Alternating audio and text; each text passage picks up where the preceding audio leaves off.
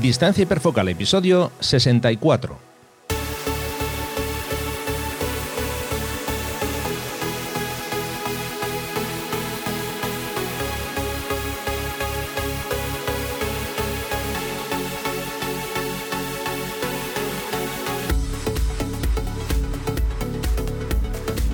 Hola, hola, hola, ¿qué tal? ¿Cómo estáis? Bienvenidos a un nuevo episodio de Distancia Hiperfocal, el podcast de fotografía de paisaje y viajes. Soy Rafa Irusta, fotógrafo profesional especializado en fotografía de paisaje y un día más está conmigo Sandra Vallaure, fotógrafa, viajera y responsable del podcast Destinos y Faca. Hola Sandra, ¿cómo estamos? Hola Rafa, pues, pues bien, la verdad, un poco flipando siempre que dices el número del episodio porque no sé, se me pasa el tiempo volando y 64 ya se me hace un poco, no sé. Nos vamos haciendo un poco, un poco raro, sí, sí, O sea, no sé, que me parece un poco impresionante que, que sigamos aquí dando la lata un martes de cada dos. Sí, ya nos, vamos haciendo mayores, quería decir antes. Pensé, yo pensé que nos íbamos a pelear ya en el episodio 3 y que ya no nos íbamos a volver a hablar. Bueno, pelear nos peleamos, ¿eh? pero seguimos hablando. Sí, sí, hombre, claro, sí. Además que ya sabemos que hay gente que le mola. bueno, pues a ver, hoy vamos a hablar sobre el modo manual y el modo automático de nuestra cámara y también vamos a conocer a un nuevo fotógrafo que nos va a traer Sandra un poco más tarde.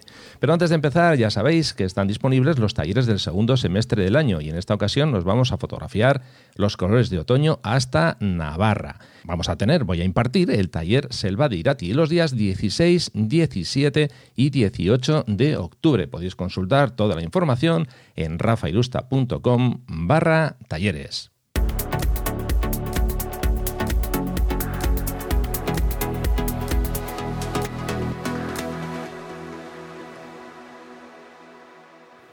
Como bien decía Sandra, episodio 64 ya.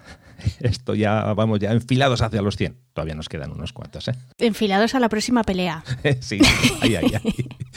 Bueno, ya sabéis, como es habitual, que os vamos a dejar todas las notas del, episodio en la dirección rafailusta.com barra episodio, y con el número en este caso, episodio 64. Bien, Hoy, como hemos dicho, vamos a hablar de modo manual y modo automático de nuestra cámara, bueno, modo automático y modos semiautomáticos. Eh, yo creo que todos sabemos, y para los que no lo sepan, lo, vamos a comentar ahora, que los valores que controlan una correcta exposición de, nuestras imágenes son tres. La velocidad de obturación, el valor de apertura, lo que sería el número F, y el valor del ajuste de ISO. Una vez que tenemos eso claro, eh, pues bueno, ya con eso ya podemos empezar a, funcionar y podemos empezar a trabajar. ¿Qué pasa cuando usamos el modo automático de la cámara? Bueno, pues básicamente cuando usamos este modo, la cámara se encarga de hacer absolutamente todo. Nosotros simplemente lo que hacemos es encuadrar, buscar el sujeto que queremos fotografiar o, la escena, damos al clic y ya está. La, cámara se encarga de hacer todo. No tenemos Hombre, habrá que enfocar, ¿no? También. no, sí, sí, pero cuando ah, vale. me, refiero que cuando pulsamos el botón, generalmente la cámara se encarga de hacer todo ese proceso. Enfoca, hace los, ajustes oportunos y bueno, y antes de eso hay que encender la cámara, claro, también es importante. ¿eh? Y, quitar, y quitar la, tapa del objetivo, que alguna vez estoy seguro que a todos nos ha pasado aquello de, sí, igual tengo que quitar la tapa porque si no, no veo nada. A mí, a mí me sigue pasando todavía. Sí, sí, sí, eso pasa, pasa. Bueno, como digo, modo automático, yo creo que eso ya lo tenemos todos claro que la cámara hace lo que ella considera y ya está. Nosotros hacemos la foto y tenemos, mm, en este caso, control cero de, lo que hacemos. Bien, vamos al modo manual. Eh, eh, en muchísimas ocasiones eh, yo creo que hemos visto todos aquello de, por fin quita el miedo a los modos automáticos, por fin tienes que disparar en manual, coge el control de tu cámara. Perfecto disparando en, modo manual, tenemos el control total y absoluto. Esto es como si te dejan en un avión y te dicen, toma, aquí tienes. Tienes que despegar el, con, este avión, tienes que levantarlo, eso en el aire y demás. Bien, eh, si más o menos tenemos claro lo que queremos hacer, pues es perfecto, en modo manual, como digo, nos permite hacer todo y tenemos la posibilidad de controlarlo. Y en muchos casos, para fotografías vamos a decir, en situaciones en, las que tenemos eh, todo el tiempo del mundo y demás, bien, pues está muy bien. El modo manual es, perfecto, como digo, para, controlar. Eh, aquí podemos hacer los ajustes mm, uno por uno. Podemos primero eh, seleccionar el valor de ISO que vamos a usar, podemos seleccionar el valor de, la apertura que vamos a utilizar y también, por supuesto, el valor de la velocidad. Claro, ¿qué pasa? Que el modo manual, por lo menos, a mi modo de ver, requiere más tiempo, más atención a, la, fotografía que, queremos hacer. Eh, aquí voy a introducir una opinión que para muchos puede ser controvertida y es que para mí el modo manual en general, hablo en general, está sobrevalorado. No el modo mm. manual, sino esa, ese comentario de es que tienes que tirar el manual, porque es que si no, no eres pro. Eso lo he escuchado muchísimas veces. Bueno, lo he escuchado, es que lo sigo escuchando. Eh, digamos es que, hay dos clases de fotógrafos, Rafa. Los que disparan en manual y los que no disparamos en manual, entre los que me incluyo. Entonces, bueno, pues hay superhombres, superfotógrafos y luego estamos los mortales. A ver, eh, antes de nada, que no nos estamos metiendo con aquellos que dicen que hay que disparar es, es totalmente en clave de humor. Por eso. Eh, yo tengo una cosa muy clara, el modo manual, como digo, me permite controlar la cámara en todos sus mm, ajustes, vale, perfecto. Pero por otro lado, tenemos otra serie de, modos dentro de nuestra cámara que lo que hacen es facilitarnos el trabajo. Y en muchas ocasiones nos permiten conseguir fotos que si no somos muy hábiles, sobre todo cuando estamos empezando, claro, para cuando ajustamos los tres valores, a lo mejor se nos ha pasado la foto. Hmm. eso es Pero es que fíjate que, y perdona que te interrumpa, fíjate que es que mm, eh, hay ciertos casos en los que ni siquiera depende de la habilidad.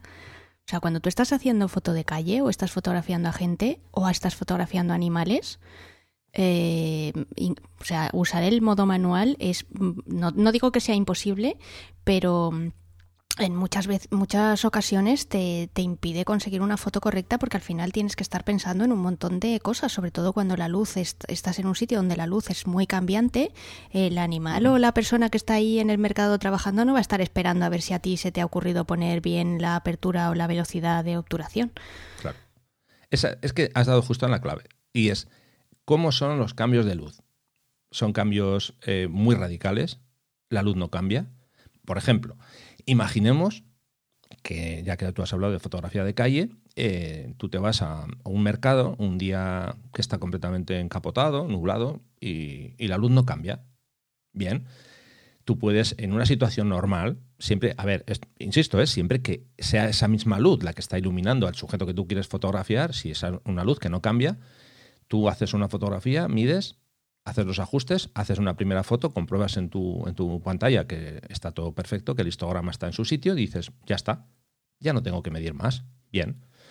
¿Qué pasa si tú estás en ese mercado y de repente eh, quieres fotografiar una escena de alguien que está en una zona, eh, no sé, que de repente le está dando luz artificial?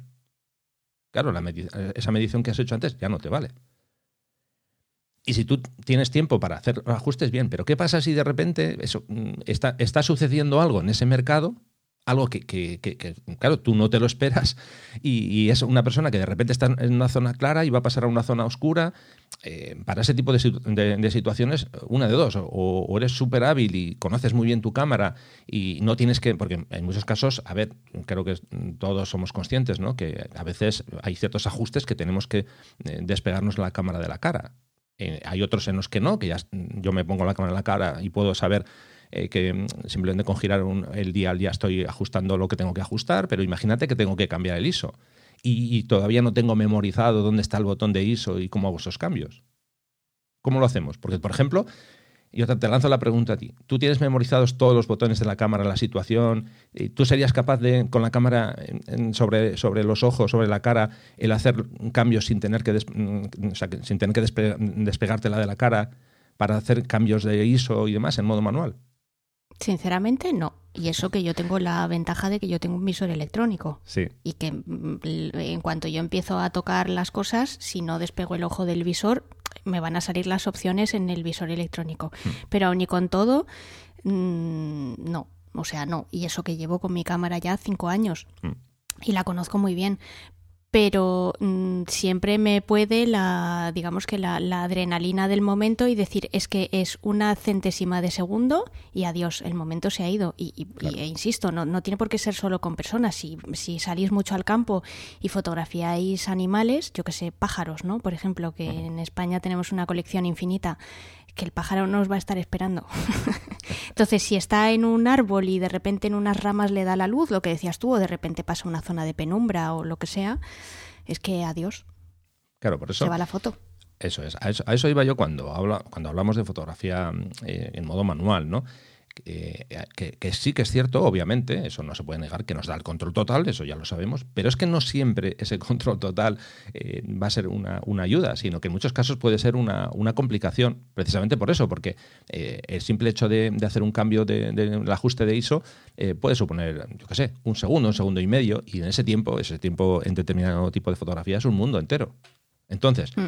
repito, yo no digo que no haya que disparar el manual, no, por supuesto que no. No digo eso, pero que no siempre. Que, eh, esto es, ojo, siempre bajo mi punto de vista, ¿eh? no siempre hay que disparar en manual. Ahora vamos a, hemos hablado un poco de. hemos puesto un ejemplo con una escena de, un mercado para hacer fotografía de calle, pero ahora nos vamos a ir al mundo de la fotografía de, paisaje, ¿no? Eh, por ejemplo, y yo voy a introducir una variable más. ¿Qué pasa cuando estamos utilizando filtros? Mm. en modo manual. Claro. Esto es un, ejercicio que yo hago siempre en mis talleres y la mejor forma de explicarlo es con un ejemplo práctico. Claro, aquí no, lo podemos hacer porque no tenemos imagen, pero bueno, yo cuando estoy en mis talleres y, les quiero poner un ejemplo, es algo muy sencillo. Y nada, utilizo un filtro, en este caso se puede usar uno de seis pasos, se puede hacer con cualquiera, pero con un filtro, por ejemplo, de seis pasos, filtro de densidad neutra, se nota muchísimo y se ve el ejemplo y se puede hacer este, este, este eh, ejercicio. Yo tengo la cámara en modo manual, entonces quiero usar un filtro de seis pasos. Vale, yo preparo mi escena, busco una composición y cuando ya la tengo preparada y lista, digo, venga, voy a usar un filtro de seis pasos. Saco mi aplicación de Photopills y le digo, venga, me da, sin filtro me da unos valores, los que sean, estos. Vale, ahora voy a poner un filtro de seis pasos. Y con Photopills me, dice, eh, bueno, con, la calculadora, qué, valores tengo que, poner. Vale, de acuerdo. Coloco el filtro, pongo los valores. Y de repente, imagínate que digo, ah, que se me ha olvidado enfocar. Eso que me decías tú al principio, dices, tendrás que enfocar. Digo, ah, espera, se me ha olvidado enfocar. Hay cámaras que permiten enfocar con un filtro de seis pasos, pero no todas. Entonces, tengo que quitar el filtro para enfocar. Vale. Yo ya había hecho los ajustes, insisto, con la calculadora de Photopills, ya tenía preparado la exposición correcta con el filtro de seis pasos. Quito el filtro. De entrada, si quito el filtro, voy a tener, mm, vamos, el visor, si usamos la, pantalla LCD, la pantalla del LCD va a estar completamente eh, de color blanco, Blanca. abrasada. ¿Por qué? Porque teníamos puesta una barrera de seis filtros, la hemos quitado y está entrando muchísima luz. Vale, eh, espera, tengo que ajustar. Tengo que mover el dial para rebajar esos seis pasos de luz. Que si hacemos el cálculo de los clics y lo tenemos, si tenemos nuestra cámara ajustada en cambios de, un tercio de paso, tengo que hacer 18 clics hacia atrás para ajustar. Vale, lo hago. Enfoco. Pongo el filtro. Si pongo el filtro, ahora lo voy a ver todo completamente negro. ¿Por qué? Porque había hecho el ajuste para enfocar con el, filtro quitado. Venga, vuelvo a dar esos 18 clics otra vez para darle luz. Y entonces ya puedo hacer la foto. Todo eso es lo que yo tendría que hacer si yo estoy disparando en manual. Bien, una vez dicho esto, vamos a hablar. Este ejemplo lo dejo aquí, ¿eh? Y ahora vamos a hablar de los modos semiautomáticos, básicamente dos, que son modo de prioridad a la, velocidad y a la eh, apertura.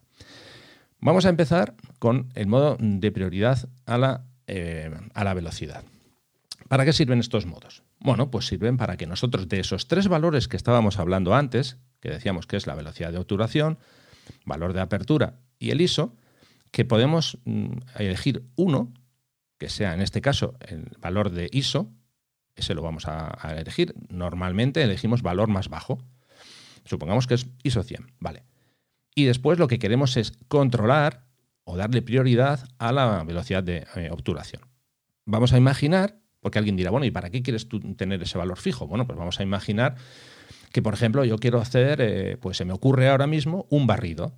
Alguien dirá, ¿qué es un barrido? Bueno, pues un barrido es este tipo de fotografías que seguramente que habéis visto, que por ejemplo va, se me ocurre, va un caballo corriendo y tú ves que está todo desenfocado alrededor menos el caballo. Menos qué idílico, qué bucólico. ¿Ves? un caballo. Qué sensación de libertad. puede ser un caballo, puede ser una moto en, una pista de carreras, un coche, lo que, lo que queráis. Pero bueno, yo pongo el ejemplo del caballo que me, me, gusta. Bien, entonces... Eh, no es un unicornio, ¿no? Eh, un caballo. Eh, puede ser un unicornio también si quieres. Vale, vale. Para hacer este tipo de fotos lo que necesitamos es una velocidad baja, y luego tenemos que, a la hora de hacer la foto, no, no vale enfocar al caballo y hacer la foto, sino tenemos que ir girando la cámara y nuestro cuerpo eh, siguiendo el rastro, vamos a decirlo así, mientras estamos enfocando, seguimos al caballo y vamos haciendo una foto, dos, o podemos hacer varias para asegurarnos de que todo va bien. Eso nos garantiza que una parte del caballo quede enfocada y el resto quede desenfocado. Entonces, para eso, como digo, tenemos que mm, mm, poder controlar la velocidad. Le vamos a poner un valor bajo, por ejemplo, no sé, pues un 120A o una cosa así, y de esa forma, eh, si nosotros ponemos el valor fijo en 1 partido por 120 y tenemos el valor de ISO en ISO 100, la cámara ya se encargará de ajustar el valor de F que tenga que poner. No sé si esto se ha entendido. Sí, perfectamente, sí, sí. Repito, con el valor de, la velocidad, con el ajuste de la velocidad fijo, controlamos eso. Otro ejemplo puede ser cuando en su día hablábamos de fotografiar cascadas eh, para conseguir una textura en el agua. Yo le digo, pues em, con un caudal, digamos, concreto de una cascada que estoy fotografiando, eh, yo hago pruebas y digo, bueno, pues por ejemplo, necesito un valor de eh, un segundo pues yo cojo, elijo el valor de un segundo y doy eh, un valor de, prioridad a ese segundo. Dejo el valor de ISO fijo y el valor de F pues será el que sea. Puede ser un F4, puede ser un F8, un F11. La cámara se va a encargar de hacer esos cálculos. Yo no tengo que ponerme a hacer pruebas de, espera, hago una foto en manual y calculo. No, pues esto no va bien, espera, vuelvo a calcular otra vez. No, solamente tengo que hacer como mucho una prueba. Si, si quiero asegurarme, hago una con el valor de un segundo y veo si el resultado es el bueno. Mm, claro. Eso es así. O sea, con eso, repito, con, el, modo de prioridad a, la velocidad, lo que conseguimos es, dejando fijo el valor de ISO y el valor de, la velocidad, la cámara ya se encarga de calcular el valor F correspondiente. ¿De acuerdo? Sí, sí, sí, perfecto. Y así luego ya pues puedes transmitir sensación de movimiento, efecto seda, etcétera, etcétera. Sí. Antes de seguir, vamos con un mensaje importante. Bueno, pues en este episodio queremos hablaros de Next Image 2020, que es el concurso internacional de fotografía organizado por Huawei y que cuenta con importantes premios. Sí, estamos hablando de un concurso dividido en seis categorías. Retratos, cortometraje, diferentes perspectivas, por ejemplo, fotos hechas con zoom, con macro y con gran angular, fotografía nocturna, secuencias de fotos y fotografía cotidiana. Si queréis participar en Next Image podéis hacerlo de dos maneras. Primero, desde la web de Huawei, entrando en la dirección rafairusta.com barra concurso Huawei. Y si queréis hacerlo desde Instagram, pues no tenéis más que usar el hashtag Huawei Next Image. Tenéis de plazo para presentar vuestros trabajos hasta el día 31 de julio.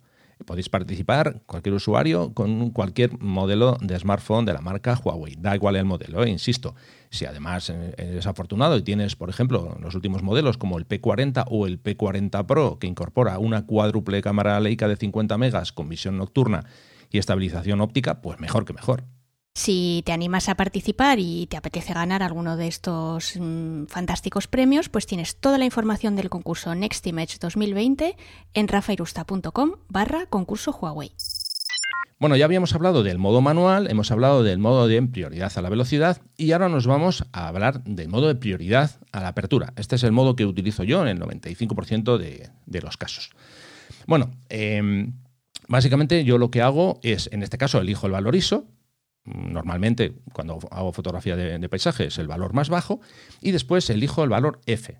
Eh, esto alguna vez ya lo he comentado, si yo quiero una profundidad de campo lo más amplia posible, eh, cuando uso una cámara de con factor full frame como es la mía, yo generalmente puedo irme hasta F16 como digamos máximo. ¿no? Si tenéis una cámara con factor de recorte, yo recomendaría quedaros en F11. En F11, sí, yo eso es lo que hago con la mía porque si no luego ya entramos ahí en el oscuro y tenebroso mundo de la difracción y por si acaso vale más no entrar ahí. Mejor, mejor. Bueno, para los que no sepan de lo que hablamos, eh, el tema de la difracción, bueno, pues es un, problema que, es, eh, vamos a decir, o viene unido al uso de, lentes, de, nuestros objetivos, Cuando cerramos mucho, la luz tiene que pasar por un orificio muy pequeño y ahí se produce una serie de, degradaciones de la luz que lo que provocan es que los bordes queden bastante, bastante blanditos ese extra, digamos, de, enfoque que nos puede suponer tener un buen eh, objetivo, si cerramos mucho, pues al final se nos queda en el, en el camino. Entonces, ya digo, yo como mucho me suelo ir hasta valores de F16. Bien, entonces, eh, como digo, aquí, eh, hablando del, tema del valor de, la apertura, aquí hay que tener en cuenta una cosa que sobre todo cuando empezamos suele ser un poco, un poco liosa. Valor de apertura grande que son justo los valores más pequeños. Por ejemplo, F1.4 o F2.8. son valores pequeños, pero es un valor de apertura grande. Y esto nos supone poca profundidad de campo. Y por otro lado, valor de apertura pequeño, que sería justo la inversa, valores de F11 o F16, esto nos aporta y nos, facilita conseguir una, profundidad de campo muy, muy larga, muy, más que muy larga, muy grande. Eh, por ejemplo, si yo quiero fotografiar una escena que tenga un primer plano relativamente cerca a donde yo estoy con la cámara y queremos un plano medio queremos un, plano de fondo, pues lo normal es que usemos valores, como digo, F11 para factor de recorte o F16 para, para una cámara con factor, eh, mejor dicho, con modo full frame. ¿Por qué? Porque, insisto, esto nos va a dar un valor de, la profundidad de campo muy, muy grande para que todo quede razonablemente eh, enfocado. Volvemos al ejemplo que decía antes del uso de modo manual o el uso de, eh, el uso, perdón, de, en este caso modo de prioridad a la apertura con el ejemplo que teníamos antes. Antes estábamos hablando de la utilización de un filtro de seis pasos. Hemos hecho la prueba rápida, enfocar en manual, perdón, medir en manual, hemos puesto un filtro de seis pasos. Con Photopills hemos eh, buscado y nos ha dicho, bueno, pues tienes que poner este valor, el valor que sea. Eh, de, la velocidad. Entonces, directamente tenemos que mm, nosotros modificar ese valor de la velocidad. Eh, habíamos puesto el filtro, ya lo teníamos todo ajustado y se nos había olvidado enfocar. ¡Oh, horror! Hay que quitar el filtro y claro, como la cámara no hace nada sola, estamos al, mando nosotros, tenemos que adecuar el valor de exposición correcto, la velocidad correcta para poder enfocar, porque se nos había olvidado enfocar. Bueno, pues con el modo, en este caso, de prioridad de apertura, no tenemos que hacer ese paso. Directamente, si yo pongo un filtro de seis pasos delante de la cámara, ella sola se encarga de hacer los cálculos correspondientes de, del tiempo, del valor de, la, velocidad de obturación que tiene que, digamos, que ajustar. Si pongo uno de 6 o uno de 3 o el valor que sea, o incluso, incluso si uso un filtro degradado, ella se va a encargar de hacer, como digo, esas mediciones. Con, esto que conseguimos, bueno, pues conseguimos sobre todo velocidad. Si yo estoy haciendo un atardecer y veo que viene la luz, la luz en un atardecer, con mucha suerte, a lo mejor dura 10, 15 minutos, ya 15 sería un lujo. ¿eh? Entonces, claro, en ese tiempo yo quiero hacer el máximo número posible de fotos. Que no tenga que andar yo haciendo cálculos de espera que miro qué velocidad tengo que poner, entonces lo hago mucho más rápido disparando en, modo de prioridad a la eh, apertura. Pues sí, efectivamente, es que al final eh, y ahora voy a dar yo mi opinión porque como tú ya has dado toda la parte, digamos, mm, teórica objetiva eh, y recordemos lo que siempre decimos en cada programa, que al final esto es una manera que tenemos cada uno de trabajar y que aquel que quiera trabajar siempre manual, por favor que se sienta libre de hacerlo, que aquí no queremos adoctrinar a nadie, solamente estamos hablando de nuestra experiencia personal, la forma que tenemos Rafa y yo de trabajar, que no siempre es la misma, y os hablamos desde nuestra experiencia por si alguien que que quiere cambiar algo en su flujo de trabajo le puede, le puede ayudar. Eh, yo es que soy de la opinión de que cuantas más herramientas tenga uno en general, no solo en fotografía en general, pero bueno, eh, aplicándolo en el caso de la fotografía, ¿por qué restringirse? Quiero decir que si tu cámara viene con cuatro modos, o cinco incluso, eh, en mi opinión es mucho más conveniente usar el modo que mejor te valga para la situación a la que te enfrentas eh, que estarte restringiendo a una serie de cosas a menos, a menos que estés aprendiendo y que lo que digas es, no, mira, yo quiero eh, dominar el modo manual y a partir de ahora durante X tiempo voy a fotografiar solamente en manual cometiendo los errores que sea y perdiéndome las fotos que sea, porque lo que quiero es dominarlo y eh, la única forma que tengo de hacerlo es encuadrándome, digamos, en este marco y con estas restricciones y solamente fotografiando de esta manera. Bien, Eso es, mm, vamos, perfectamente. Eh, de hecho, yo creo que es una de las, de las pocas maneras que tenemos de, de aprender. Pero una vez que ya lo has dominado, si te interesa, porque, a ver, ahora voy a levantar yo la, la mano cual, cual culpable. Eh, yo esto no lo he hecho nunca porque a mí el modo manual, sinceramente, es que no me interesa. Quiero decir que ni lo domino, ni lo voy a dominar, me da una pereza horrorosa y no lo uso, mm, es que no lo uso nunca. Es que eh, no, no, recuerdo la última vez que usé el modo manual. Eh, a mí me pasa como a ti. Yo siempre uso el, el modo de prioridad a, a, la apertura y alguna vez, alguna vez el modo de prioridad a la velocidad. E incluso muchas veces uso el modo P. Sobre todo cuando hago fotografía de calle. O sea, que básicamente lo que me permite es componer y enfocar. Y no pienso más. Y ya está. Y, disparo porque no, no, me da es que no me da tiempo a pensar más ya tengo bastantes cosas en, en, la cabeza en las que fijarme como para estar pensando si tengo que cambiar el balance de blancos o, o se me ha ido el ISO vete tú a saber dónde entonces eh, si tenemos todas estas herramientas en, en nuestra cámara de fotos yo siempre os hablo machaconamente de la flexibilidad seamos flexibles, intentemos utilizar todas y cada una de esas herramientas o las que más se ajusten a nuestro estilo o a nuestra forma de hacer fotografías precisamente para conseguir aquello que tanto trabajo nos cuesta, que es una, que es una foto que nos satisfaga, que cuente la historia como la queremos contar, eh, que reproduzca un momento especial, que luego nos vaya a suponer un recuerdo en el futuro cuando la veamos, que nos haga revivir esa experiencia, en fin, todas esas cosas de, la que, de las que llevamos 64 episodios hablando y, y, y, que bueno, y que creo que se resumen en, en, en esto, ¿no? En ser más flexible y en, y en precisamente pues eh, tirar de todas las herramientas que tenemos para, para usar cada una en el, en el momento más adecuado y, y en el que nos venga mejor. Sí, sí, así es. Por cierto, se me ha olvidado hacer un, un añadido, bueno, no un añadido, sino eh, comentar que a la hora de usar el modo de eh, prioridad a la apertura y, a, en este caso a la velocidad, hay un concepto nuevo que se introduce que es la compensación de, de exposición. ¿Esto qué significa o para qué sirve? Bueno, a ver, cuando nosotros estamos usando cualquiera de estos dos modos, eh, como digo, modo de prioridad a la velocidad o a la eh, apertura, la cámara ya hace los ajustes que consideran eh, convenientes y necesarios para que se capture la escena de forma correcta. Pero puede pasar que a lo mejor miras la foto y dices, es que está un poquito oscura o, está demasiado eh, eh, sobreexpuesta y, joder, ¿cómo, ¿cómo, puedo controlar esto? Bueno, pues como digo, se puede controlar con la compensación de exposición, que lo que hacemos es levantar un poquito eh, la luz o bajar un poquito la luz. Quiero decir que es simplemente un añadido para que sepamos que está esa herramienta ahí, que es un complemento, como digo, de estos dos modos. Y en efecto, como muy bien has comentado tú, que nosotros aquí no estamos diciendo que hay que hacer esto así porque lo decimos nosotros, sino que nosotros os damos nuestro punto de vista de cómo hacemos nosotros las cosas. Y en mi caso concreto, yo lo que intento es eh, ser lo más, eh, lo más productivo posible. Entonces, eh, si yo tengo que usar el modo manual, lo uso. De hecho, por ejemplo, cuando hago, en muchos casos que hago, un, no sé, eh, una exposición eh, de más de, de, de, de, 30 segundos, de un minuto, dos, tres, ahí sí que uso el modo manual. Pero en otros muchos casos no. De hecho, yo, por ejemplo, cuando estoy haciendo fotografía a la hora del amanecer o a la hora del, atardecer, eh, yo con lo que juego, en vez de usar el modo manual, en muchos casos me gusta eh, jugar más con el modo de, de como, como, digo siempre, eh, prioridad a la, eh, apertura y con valores de ISO. Digo, cuando estoy usando filtros me refiero, ¿eh?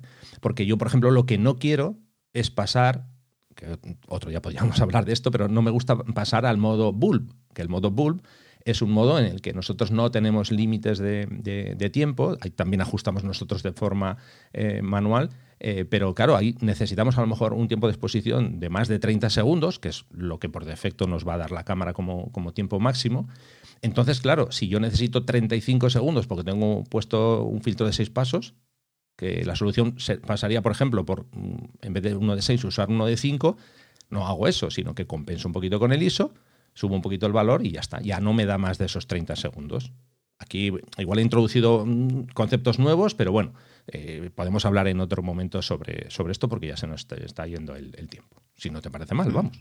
No, sí, sí, me parece bien. Lo podemos dejar como, como no sé, como tema aparte para o para otro día que hablemos, eh, pues no sé, de otra cosa, o más de filtros o de paisaje de costa, por ejemplo, o cosas, o sea, momentos en los que sí que realmente haga falta el, el modo bulb, que sí que es verdad, que se me había olvidado. Fíjate, de lo poco que lo uso, se me había olvidado hasta que existía, fíjate. Cuando he dicho antes cinco modos, no, son seis. Pero bueno, eh, culpa mía.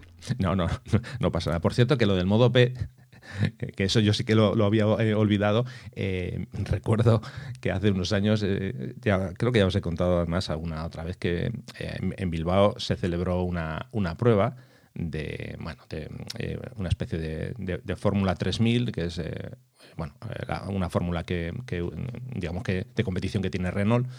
Y entonces estuve cubriendo ese fin de semana, el evento y demás. Y recuerdo que había un fotógrafo que me dijo, no, no, yo uso el modo P que es el modo profesional. Eh, me lo dijo, me lo dijo en, plan, en plan broma, lógicamente, pero es cierto, ¿eh? él, usó el modo P. Durante toda una prueba que estuve yo con él, estuvimos ahí codo con codo y él usó todo, en, todo momento el modo P.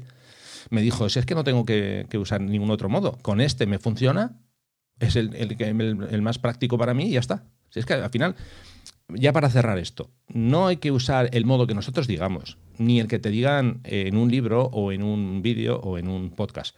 Tienes que usar el modo que mejor te, venga a ti, el que más, o sea, el que mejor consideres tú que, es para, para, tu, trabajo y bueno, y no siempre hay que usar uno. Lo bueno es que conozcas diferentes modos y que luego tú tengas la capacidad de elegir en qué momento vas a usar uno o vas a usar otro, nada más.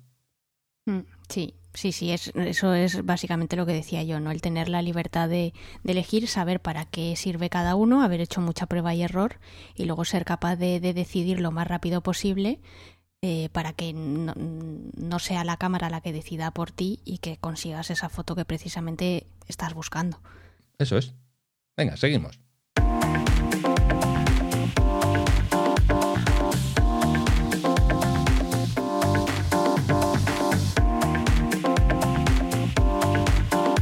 En Distancia Hiperfocal hablamos de viajes con Sandra Vallaure. Venga, Sandra, pues vamos a ver qué fotógrafo nos has traído hoy, a ver qué, nos vas a contar. Y yo ya estoy aquí preparado para entrar en su página y empezar a busmear un poquito. Perfecto, pues nada, después de esta bonita charla sobre los modos de disparo, eh, hoy os traigo a un, el trabajo de un fotógrafo estadounidense que se llama Andrew Falk. Em, y os lo traigo básicamente porque me ha parecido que, que destaca por su versatilidad, fundamentalmente. Es un fotógrafo que toca muchísimos palos, entre los que destacan pues la foto editorial, la comercial, hace mucho retrato, también hace foto documental y por supuesto hace fotografía de, mm, viajes. Como os digo, es estadounidense, pero lleva muchos años viviendo en, Asia. Estuvo seis años viviendo en, Seúl, en Corea del Sur, y desde 2015 vive en, Tokio. Es mm, curioso cómo eh, acabó viviendo en, en Japón, porque resulta que tanto él como su mujer, pues el, el, gobierno japonés les ofreció a ambos eh, la posibilidad de trabajar como como profesores de escuela primaria, ¿no?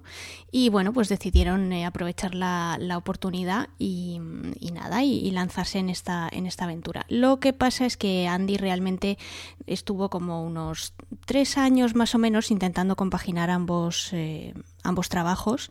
Eh, la familia fue creciendo, etcétera, etcétera. Y bueno, pues en 2018 decidió dar el paso, poner un poco en, en stand-by o en, en hibernación su carrera como docente y ahora se dedica a, tiempo completo a la fotografía, que es lo que él considera realmente su pasión. Como nos ha pasado a muchos, él realmente empezó a tomarse en serio la fotografía cuando se dio cuenta de que durante sus viajes siempre el que se quedaba más rezagado, siempre era el último del grupo, el que mm, se perdía en los mercados o en cualquier sitio que estuviera haciendo fotos, el tiempo se le pasaba volando y claro, pues siempre había alguien que tenía que estar ahí tirándole del brazo porque si no la cosa no, no avanzaba, ¿no? Entonces, bueno, pues eh, desde que él empezó realmente con la fotografía, lo que más ha hecho ha sido fotografía de, viajes. Y de hecho, si os metéis en su página web o en cualquiera de los, eh, de los otros enlaces que, que, os vamos a dejar en las notas del programa, pues podéis ver que mm, realmente tiene una visión en cuanto a lo que es la foto de viaje bastante poco convencional. Eh, obviamente tiene una temática de imágenes pues muy variopinta, como siempre suele ser habitual en la, en la foto de viajes. Ya sabéis que me gusta decir que normalmente la foto de viajes es un paraguas que abarca otras, eh, otras disciplinas mucho más especializadas. Y bueno, pues os vais a encontrar pues foto de gente, de calles con tráfico, fotos de arquitectura, fotos que reflejan las costumbres locales, mercados. Y bueno, sí, me estáis escuchando y estáis diciendo, sí, vale, Sandra, pues lo de siempre, ¿no? Lo que, lo que estamos acostumbrados a ver en un, en un fotógrafo de viajes. Lo que pasa es que en el caso de Andy em, tiene un punto de vista artístico muy interesante. Vais a ver que sus encuadres son realmente insólitos, o sea, tiene una, tiene una manera de digamos de posicionar los elementos en, eh, dentro de lo que es el, marco o el encuadre muy muy particular eh, usa juxtapos, eh, juxtaposiciones por ejemplo que es una herramienta que a mí me parece muy difícil de usar y que de hecho yo prácticamente no uso porque al final no sé, no, no, me acaba de convencer nunca el resultado porque creo que no la domino y no la, y no la sé utilizar bien. Hace muchos barridos, eh, que ya sabéis lo que es porque Rafa os lo acaba de explicar hace un ratito, unas composiciones muy inusuales, ya os digo, o sea, olvidaos de la regla de los tercios, ¿no? Él de repente posiciona un, un elemento en, en, la esquina inferior izquierda prácticamente eh, sin que haya ningún, ningún margen y casi casi pegadito al borde, ¿no? Y las fotos funcionan. Eh, entonces es muy interesante ver que realmente usa recursos que se salen completamente de, de lo que son los convencionalismos y todas esas reglas que todos hemos leído en, en, los libros y que son perfectamente válidas, pero que luego también, pues las reglas ya sabéis que están para romperlas, ¿no? Y luego también quería destacar dentro de su trabajo la galería de, retratos. Creo que merece muchísimo la pena y mm, realmente destaca porque se nota que Andy hace un esfuerzo muy grande porque sus retratos sean, sean íntimos y que cuando los veas te sientas identificado o por lo menos tengas una pequeña proximidad con la, con la mirada y con la persona a la que estás viendo retratada, ¿no?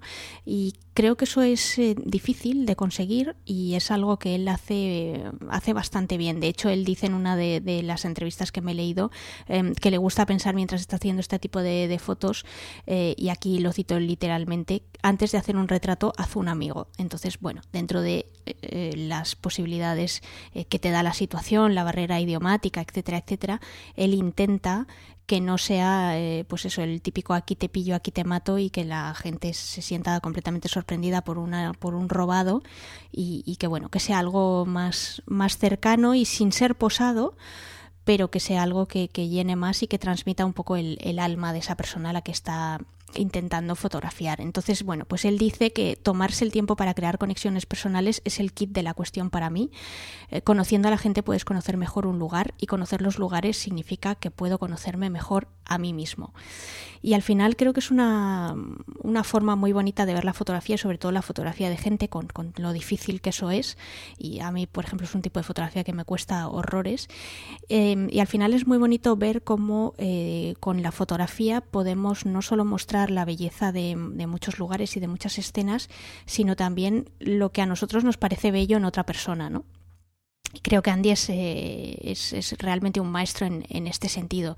Eh, como os decía, los retratos realmente muestran que hay un vínculo que, que, ha creado con esa persona. A lo mejor le ha llevado unos segundos o le ha podido llevar horas, pero bueno, muestra esa, no sé, esa humanidad, esa vulnerabilidad, perdón, que puede tener esa, esa persona, ¿no? Y, luego también me ha resultado curioso, y con esto cierro ya, eh, ver que, es, que en su trabajo él dice que se ha, eh, o que es, digamos que se ha dejado influenciar por fotógrafos tan dispares y tan distintos con respecto a lo que él hace, como por ejemplo Eugenio Recuenco, eh, Antoine D'Agata, que es un fotógrafo de, Magnum, o, Tyler Shields. Eh, os dejo también los enlaces al trabajo de, estos tres fotógrafos que he citado para que realmente eh, hagáis el ejercicio de meteros unos minutillos en su página web y que lo comparéis con el trabajo que hace Andy y veréis que es, que es muy distinto y que resulta muy curioso ver cómo realmente se inspira de fuentes muy distintas para hacer un un, trabajo muy personal y que muchas veces no tiene nada que ver con la perdón, que me quedo, que, que, me quedo afónica, que no tiene nada que ver con, con el tipo de fotografía y, y, las disciplinas que él domina. Genial, pues ya tenemos deberes, eh, entrar en la página de Andy y ver el trabajo y bueno, disfrutar con él. Así que nada, venga, seguimos adelante.